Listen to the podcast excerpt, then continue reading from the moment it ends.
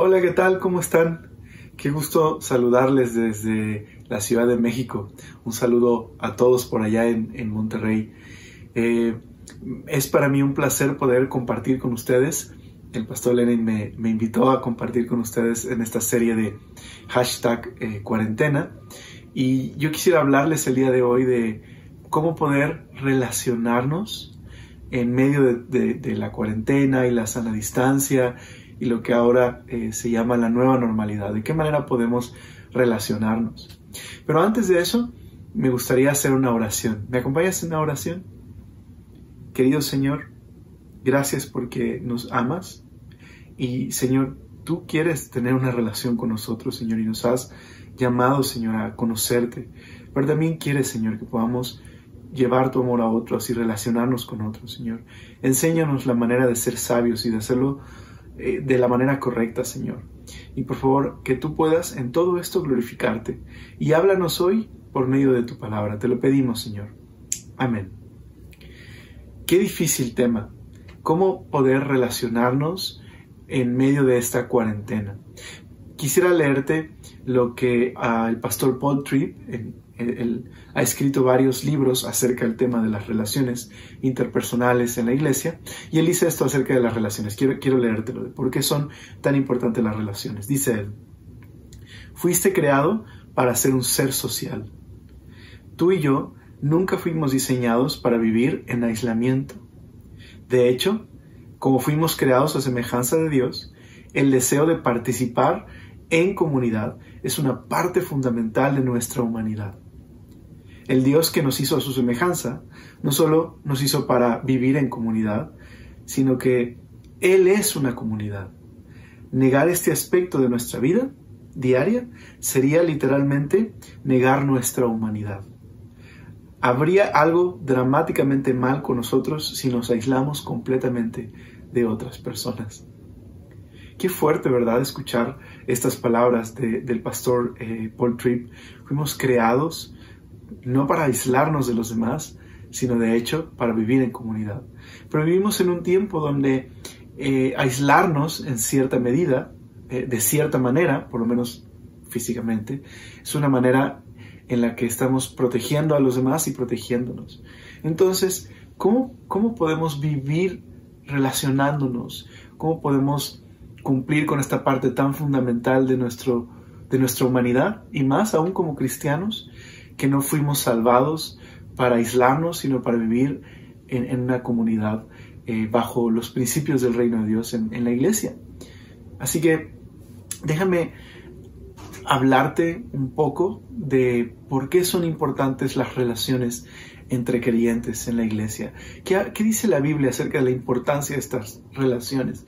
Yo, quisiera antes de, de, hablar de cómo poder hacerlo, Ah, quisiera simplemente que, pensáramos en la importancia de estas relaciones. Y bueno, eh, ya leímos hace un momento atrás la cita, Dios mismo es una comunidad, ¿verdad? La comunidad de la Trinidad. Y, y, el hecho de que anhelemos vivir en comunidad no es, es más que simplemente instinto gregario, es el hecho de que Dios nos hizo para relacionarnos con Él y para experimentar también comunión entre nosotros. Así que ¿Qué dice la Biblia acerca de las relaciones? Bueno, número uno, las relaciones entre creyentes, las relaciones interpersonales, nos, nos ayuda a mantener la esperanza. Nos ayuda a mantener la esperanza.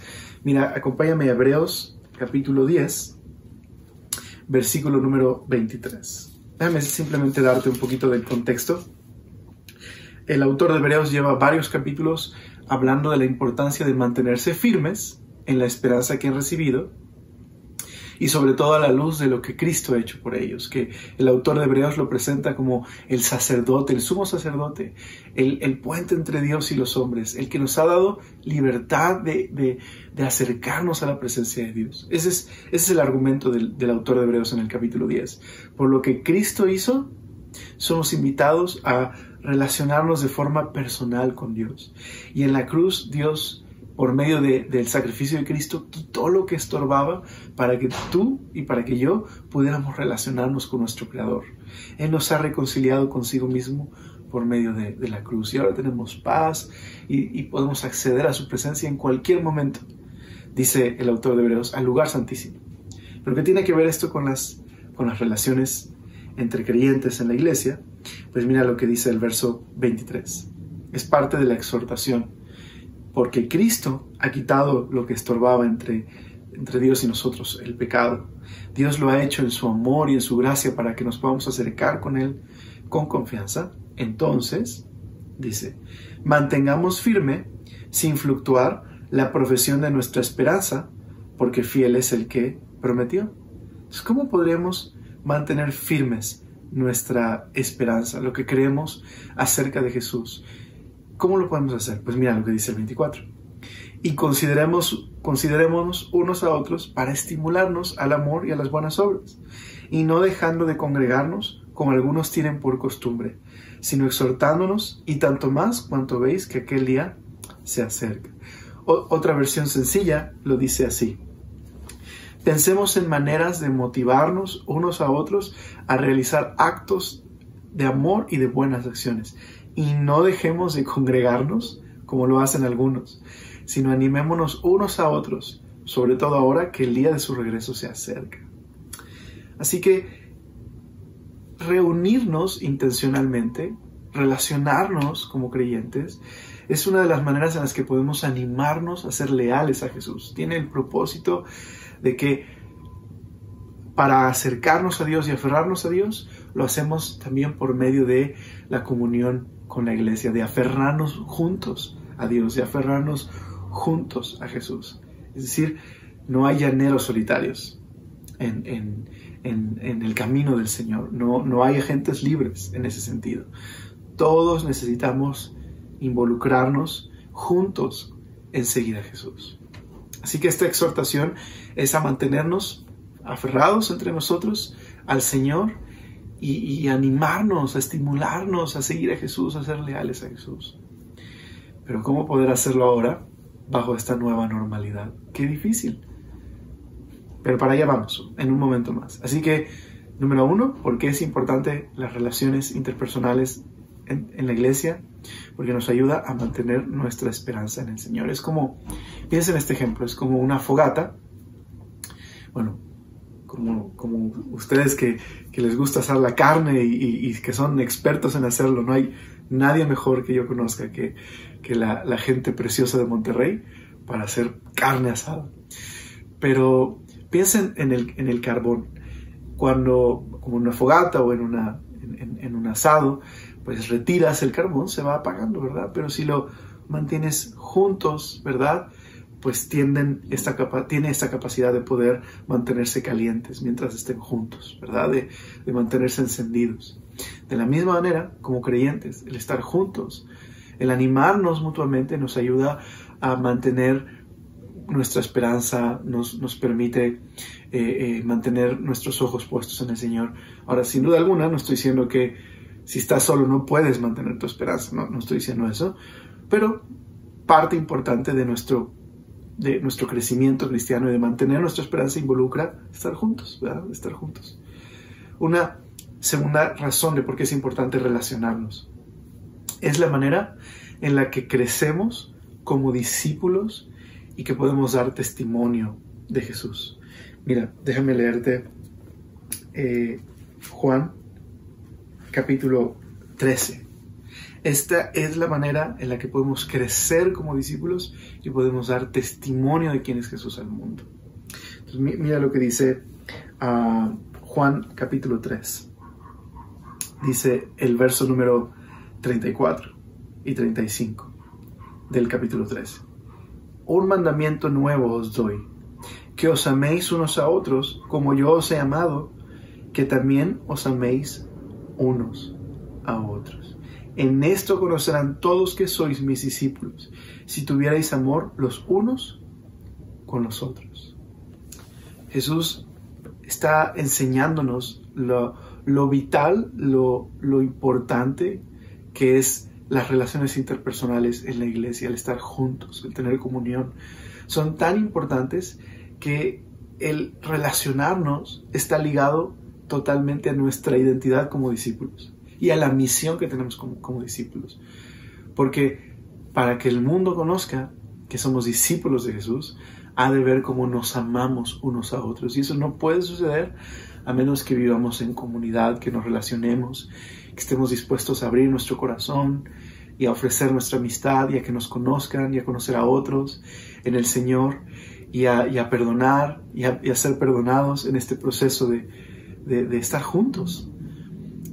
Pero otra vez, qué difícil bajo esta nueva normalidad. ¿Cómo podemos relacionarnos? Incluso la misión, nuestra misión como discípulos está ligada al, hecho de, este amor que debemos mostrarnos mutuamente.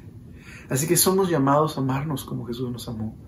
Y la pregunta aquí es, ¿qué significa amar como Jesús nos amó, verdad? Bueno, ¿qué aprendemos del amor bíblico? Que es más que una emoción, son acciones, son demostraciones, son acciones de servicio desinteresado por los demás.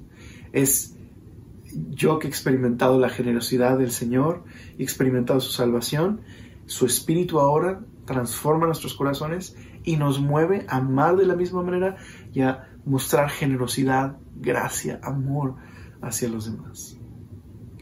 Y de hecho, déjame una cita más, vimos que el, el relacionarnos nos ayuda a mantener nuestra esperanza, es parte de, del llamado que hemos recibido para dar testimonio, nos ayuda a crecer juntos, a madurar juntos. Y de hecho, eh, precisamente parte de la madurez cristiana tiene que ver con, relacionarnos. Es, no hay, déjame poner así, es difícil pensar en crecer en la vida cristiana y en madurar aislado de, de los creyentes, aislado del, de, la relación, de la comunión con otros creyentes. De hecho, es justo el lugar donde Dios puede expresar plenamente su amor a través de nosotros. Déjame leerte una cita, te la voy a leer en la, en la NBI.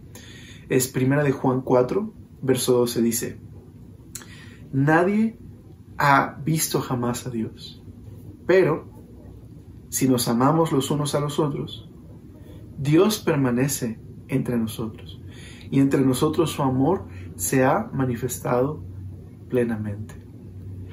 Yo, yo creo que Juan tiene en mente en este pasaje el aposento alto y la manera en la que Jesús demostró esta generosidad y amor sacrificial a lavar los pies de los discípulos y esta invitación que tenemos a, imitar al Señor y, amarnos y encontrar en, el amor entre otros es, es una especie de, de círculo cuando experimentamos el amor de Dios y su generosidad y abrimos nuestras vidas y nuestros corazones y nos entregamos a otros, entonces experimentamos plenamente el amor de Dios y otros lo experimentan y al mismo tiempo entonces experimentamos más del amor del Señor para poder seguir dando y así es como este círculo en el que Dios manifiesta su amor a nosotros y nosotros lo manifestamos a otros y por esa acción experimentamos más del amor del Señor en nosotros. Pero, ¿cómo podemos experimentar la vida en comunidad y relacionarnos durante este tiempo de cuarentena, de sana distancia? ¿Y qué, podemos hacer para, para relacionarnos, sabes? Eh, con, la, con, hermanos de la iglesia y sobre todo, pues, la junta con, con, mi pastor y los ancianos de la iglesia, platicamos del anhelo que ya tenemos de ir a la iglesia y de vernos otra vez. Pero al mismo tiempo tengo esta como pequeña aflicción, ¿no? Te comparto. Va a ser difícil, ¿no? Poder reunirnos. Por un lado es padrísimo por, volver a poder reunirnos, pero al mismo tiempo no poder abrazarnos, no, no, no poder ni siquiera poner tu, tu, mano en el hombro de alguien. Eh, va a ser difícil, ¿no? Va a ser una nueva normalidad por un tiempo, ¿no? Quizás por, un tiempo. Y quizás esta nueva normalidad ha demostrado, o el, en el área de las relaciones, ha provocado algo. Por un lado, hay algunos que quizás dependían demasiado de la gente y esto les ha llevado a, a buscar a Dios, ¿no? Pero hay otros que quizás te has dado cuenta ahora de cuánto necesitabas de la iglesia, de la comunidad, y el mantenerte aislado no te ha ayudado todo este tiempo, ¿no? Así que tenemos un gran reto, tenemos un gran, gran reto. No solo este reto de esta nueva normalidad y acostumbrarnos a la distancia física, por, lo menos un tiempo, ¿no? Sino incluso ahora tenemos el reto de que necesitamos relacionarnos. Eso es una necesidad, es como lo, ponía Paul Tripp, en estas palabras, es parte del hecho de que Dios nos hizo humanos y aún más como iglesia. Dios nos ha llamado a vivir bajo, el ideal de una comunidad que, que se ama mutuamente y que se expresa generosidad y que de esa manera el mundo va a poder conocer quién es Jesús, vamos a poder alcanzar a los demás por la manera en la que nos relacionamos. Necesitamos relacionarnos, pero aquí está este reto, no solo la distancia física, sino incluso los medios para relacionarnos el día de hoy. Los medios que tenemos el día de hoy y que agradecemos al Señor por esos medios, pues son medios digitales, ¿verdad? Son las redes sociales, ahora pues está de moda el, Zoom, ¿verdad? O, otras aplicaciones de ese, tipo, WhatsApp ya, ya permite que se conecten varios en una sola videollamada. Entonces, gracias a Dios por la tecnología. De hecho, eh, nos hemos dado cuenta de las oportunidades que tenemos ahora con, la tecnología.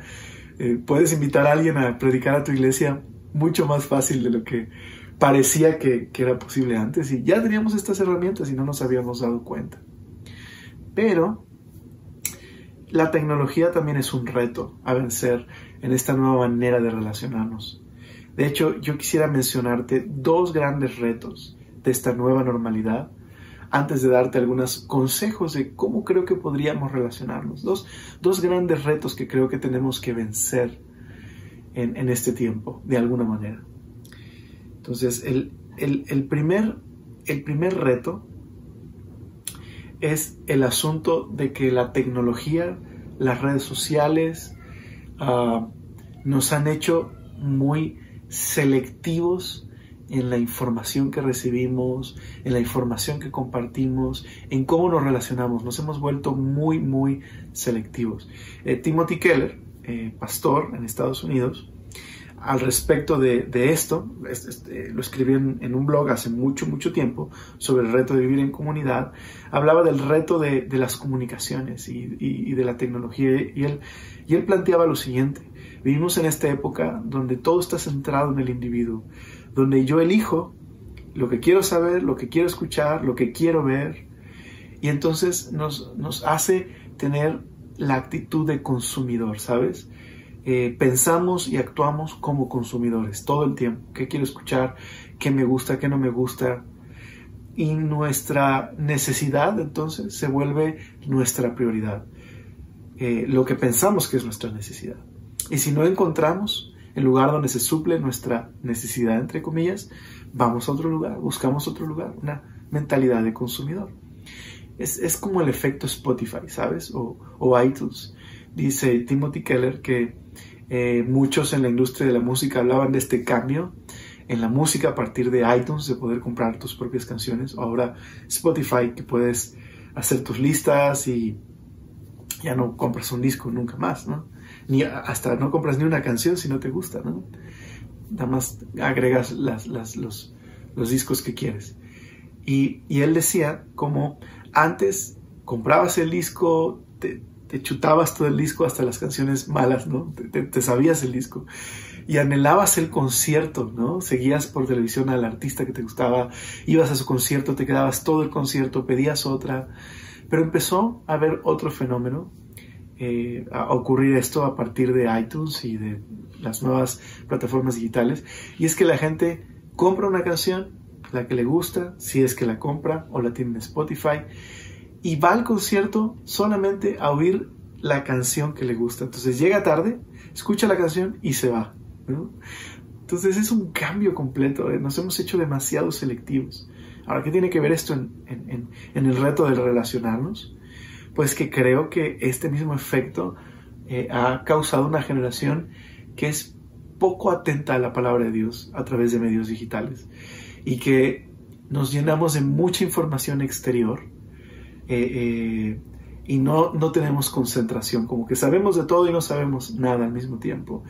Y, vemos demasiados videos en YouTube y, y, cuando estamos escuchando la prédica estamos distraídos entonces nos volvemos muy selectivos, solo escuchamos lo que queremos oír y lo que no le apagamos o cambiamos. Y creo que esto se puede acentuar en esta época donde solo podemos relacionarnos eh, eh, como iglesia a través del Internet. Entonces creo que es un reto a vencer. Es una oportunidad, el Internet, pero también es un es un, es un reto. Y número dos, la ausencia física. Hoy, por la tecnología, podríamos estar conectados tan cerquita como Ciudad de México y Monterrey, o podríamos estar conectados en cualquier otra parte del mundo. Podríamos estar conectados con gente de Europa, de, Asia, como nunca podríamos estar conectados sin, quiera, sin siquiera usar aviones. Podríamos estar en una reunión con gente de todo el mundo. Así que una sociedad que se ha, perdón, se ha vuelto altamente móvil. Y eso significa que cada vez menos podemos valorar la presencia física de las personas. de alguna manera pareciera que las eh, aplicaciones de, videollamadas sustituyen la presencia física de las personas. Quizás ahora que estamos pasando por esta pandemia, eh, ya extrañamos la presencia física de las personas. Y eso puede ser un reto, porque las, las redes sociales tienen esta capacidad de, de no dejarnos no dejarnos ver como realmente somos, no, no mostrarnos como realmente somos. Y eso, es, y eso no es bueno para la comunión en la iglesia, impide nuestra madurez, impide nuestro crecimiento, no, no es bueno simplemente aparentar algo. Y eso es la burbuja que las redes sociales eh, eh, crean, ¿no? un perfil, alguien que realmente no, no eres. Y es un reto, es un reto en esta época, cómo poder eh, eh, presentarme como realmente soy, cómo poder conocer a alguien profundamente y ser conocido a través de estos, de estos medios. Entonces, tenemos aquí dos retos, creo yo. ¿Cuáles serían algunas recomendaciones que creo que puede ayudarte a sortear estos retos y a poder experimentar una vida en comunidad eh, en lo que podemos volver a congregarnos y a normalizar las relaciones en, la iglesia, ¿no? Y, eso me, hace pensar de pronto en qué pasaría si esto se extendiera más, ¿no? Pero bueno, déjame darte algunas recomendaciones.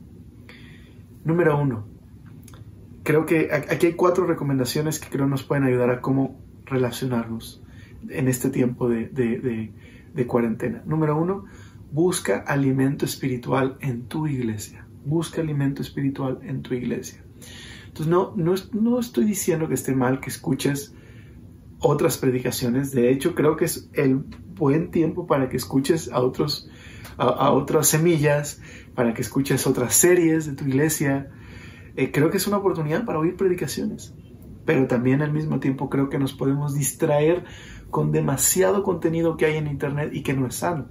Si de por sí ya era un problema tanto flujo de información que a veces no filtramos, ahora más que está haciendo eh, las redes sociales y la comunicación digital ha sido más, más importante ahora. Entonces, busca el alimento de tu iglesia, aprende a, eh, alimentarte de, las enseñanzas de tu iglesia.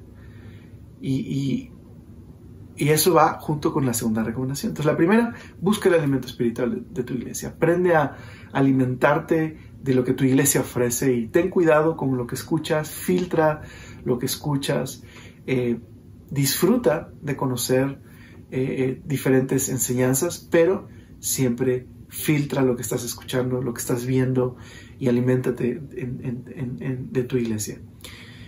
número dos, encuentra un lugar quieto y sin distracciones para oír al Señor y responde en adoración a Él.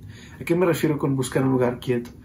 pues nuevamente, eh, se presta a tantas distracciones, estar viendo la predicación en internet, se presta a estar contestando eh, eh, el WhatsApp, se presta a estar en Twitter, se presta a estar en el Facebook, se presta a estar volteando, se presta a pararme y preparar el desayuno y escuchar.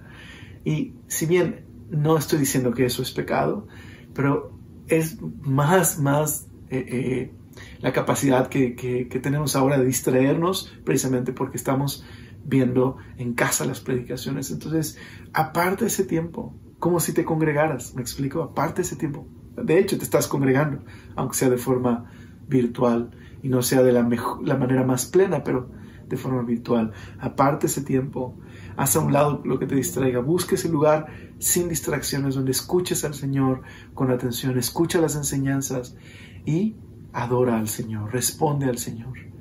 ese creo que sería una buena manera para promover el relacionarnos unos con otros en este tiempo. Número tres, involúcrate en lo más que puedas de las actividades de tu iglesia. seguro va a haber muchas actividades, va a haber discipulados, va a haber oportunidades, reuniones en línea, reuniones también en línea de diferentes semillas, como ah, reuniones especiales o, seminarios o, conferencias o retiros.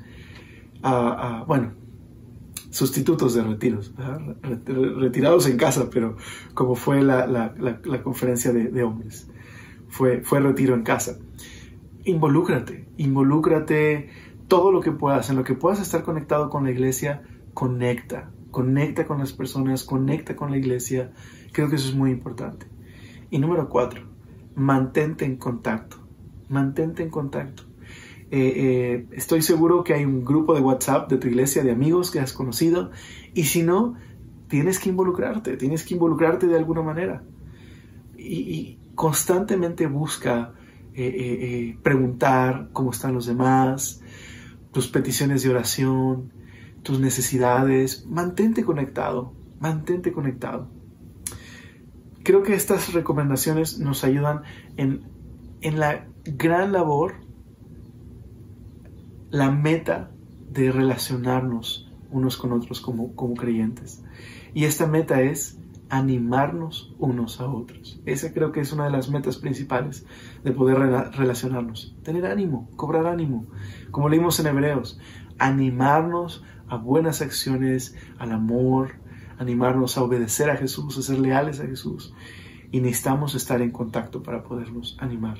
La, la palabra exhortación o ánimo en la Biblia, en el Nuevo Testamento en especial, es la palabra en griego paracletos o eh. Y, esta palabra literal significa ponerme al lado de alguien, estar al lado de alguien.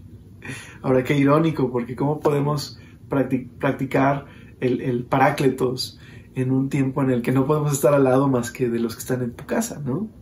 Qué difícil. Pero eso me hace preguntarme, ¿cómo, cómo, Dios nos anima? Porque, ¿sabes? El, Espíritu Santo es llamado el consolador, el, el, que está a un lado de nosotros para animarnos y ayudarnos, el, el parácleto. Él es, el Espíritu Santo es el parácleto. Él está con nosotros, está a nuestro lado. ¿Cómo nos anima Dios? Creo que hay dos maneras en las que Dios nos, nos anima. Número uno, nos anima por medio de su palabra, al, estudiar su palabra, leer su palabra, Dios nos, no nos ha dejado sin, sin su palabra, no nos dejó ciegos, no nos dejó a merced de nuestras emociones y de fábulas, nos ha su palabra.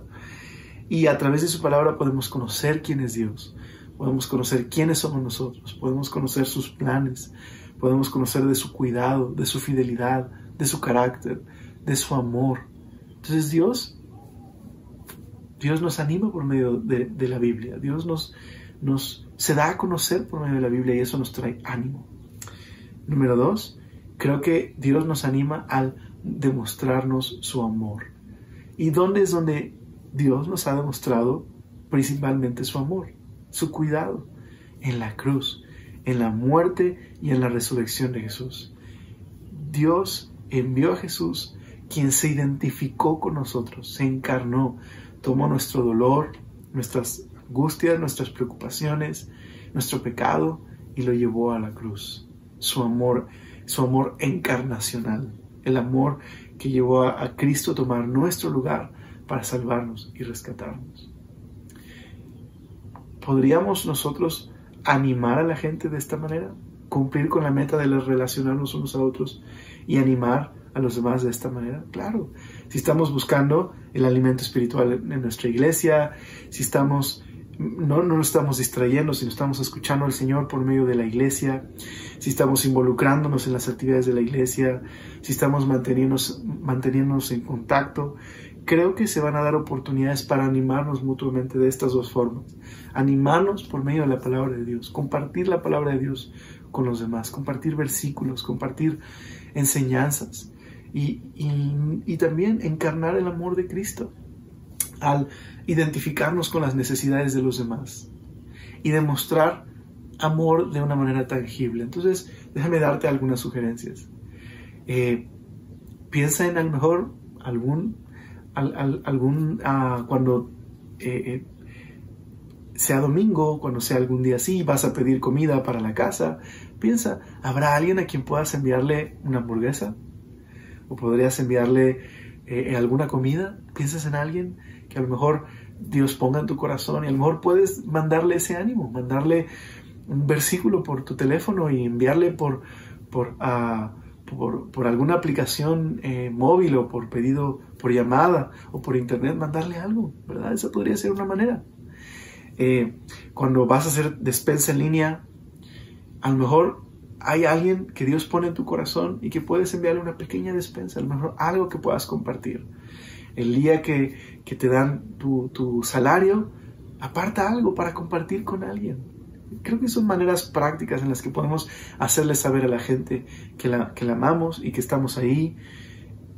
Otro, otra cosa es, haz una lista de peticiones de oración ah, por personas que conoces y hazles saber que estás orando por ellas o escríbeles. Oye, estoy orando por ti, ¿tienes alguna petición? Y, anótalo y, y en tus oraciones diarias Ora por esas personas, haz tu lista de oración. Creo que más que nunca es una oportunidad para orar por los demás y servir a los demás. Comparte prédicas. A lo mejor eh, eh, alguna predicación que escuchaste, compártela con alguien, envíale el link de esa, de esa, eh, predicación. A lo mejor el, domingo retuitea y manda el link de, la, enseñanza a otros. Es una, una buena oportunidad para pensar en tu familia. Entonces comunícate frecuentemente, mantente en contacto, piensa en los demás, envía muestras de amor y creo que va a ser una oportunidad en la que podemos relacionarnos aún a pesar de los retos y las dificultades de este tiempo. Pues me encantaría que oráramos, que pidiéramos al Señor que nos ayude a ser sabios en este tiempo, que nos ayude a poder relacionarnos con, los demás, a poder eh, abrir nuestros corazones a otros y, y permitir que el Señor fluya su amor en nosotros y hacia otros. ¿Te parece si oramos por esto? Señor, yo te quiero rogar por, por cada joven, Señor, para que tú les permitas eh, abrir sus corazones a ti, Señor, descubrir maneras en las que a través de, de este tiempo de cuarentena puedan mostrar amor a los demás, involucrarse, relacionarse con otros, Señor. Sobre todo, ayúdanos, Señor, a mantenernos juntos, mantenernos en contacto, te lo ruego, por favor, tú eres bueno, tú eres justo, Señor. Y confiamos en que este tiempo no va, no, este tiempo tiene un propósito, Señor, y podemos confiar en ese propósito bueno, Señor. Yo te pido por aquellos jóvenes que pueden sentirse solos en este tiempo, que sepan que no están solos, Señor, que tú les amas, que tú estás con ellos, pero también muéveles a involucrarse con la iglesia y a relacionarse con la iglesia. Te pido por todo esto y te doy gracias, Señor. Amén.